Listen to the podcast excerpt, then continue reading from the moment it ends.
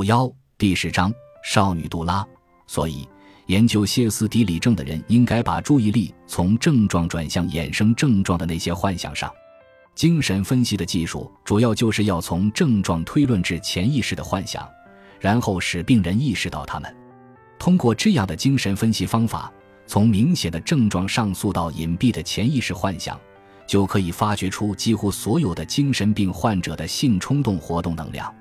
弗洛伊德从杜拉及其他歇斯底里患者身上就发现了他们的潜意识幻想的内容都是与性异常者在实际上的获得满足方式一模一样。潜意识幻想与症状之间的关系是极其复杂、多样和曲折。这主要是因为潜意识幻想在寻找自己的表现出路时，往往不是直截了当。而是会遭到种种阻碍。通常在心理症形成并持续一段时间后，一个特殊的症状并不对应于一个单独的潜意识幻想，而是对应于数个，并且这个对应也不是任意的，而是遵循着一定的规律。这些规律同梦的运作过程是很相似的，因此，歇斯底里症的分析必须诉诸于解析梦时所应用的那些具体步骤。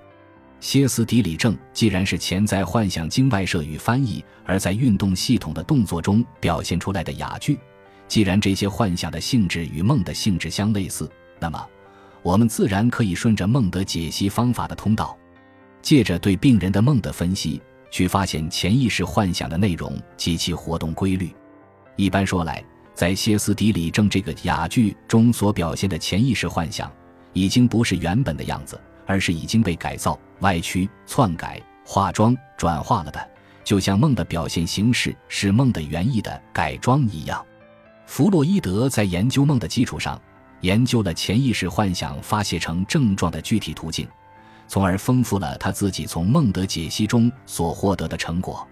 弗洛伊德在研究歇斯底里症潜意识幻想的表达方式时，总结出四点：第一，症状是多种幻想的浓缩。也就是说，在症状中往往表现两种或两种以上的潜意识幻想的内容。如果说症状所表现的只是简单的动作的话，那么它所隐含的却是极其丰富和极其复杂的多种潜意识幻想。因此，必须善于从症状的简单图画中分析出其背后所包含的多种潜意识幻想的结构。这一点和梦的情况基本上是相似的。浓缩作用是潜意识表现自己的一个主要形式。第二，病症发作时，病人自己的某些动作同时扮演幻想中两种人物的角色。例如，弗洛伊德遇到这样一个女病人，她一只手撕破她的衣服，男人的角色，同时却以另一只手按住她自己的衣服，女人的角色。第三，以反向导错表现激动因素。就像梦中把某种性质改变为相反的性质那样，例如，在歇斯底里发作时，拥抱的幻想不是直接表现为正常的拥抱，而是以抽搐的双臂向后抱，直到两手在脊椎柱上相合为止。第四，幻想中的事件在次序上发生颠倒，这也和梦中一样，有时事件的结尾变为开头，而开头变为结尾。例如。弗洛伊德遇到这样的女病人，他有性挑逗的幻想。这一幻想的内容是，他在公园里读书，她的裙子略微掀起，因此她的一只脚露出来。这时，一个男人走进来和她搭讪，他们于是到某处去性交。这个完整的幻想中的图景，在这位病人发作歇斯底里症时，完全表现为颠倒的形式。开始是相当于性交时的抽搐动作，然后他起身走到另一个房间。坐下来看书，并回答想象中塔善的话。从以上所提到的最后两种歪曲作用来看，可以看出受潜意的材料，在他借着歇斯底里的发作而找到发泄口的情况下，也遭遇到多种强大的压力的阻挠。这一阻力迫使他变形、变相或完全相反。潜意识幻想的凝缩、变相、转化等等，是潜意识的自卫性手段。其目的在于躲过意识的控制，而最终达到自我实现的目的。弗洛伊德在治疗杜拉的过程中，达到了预期的目的。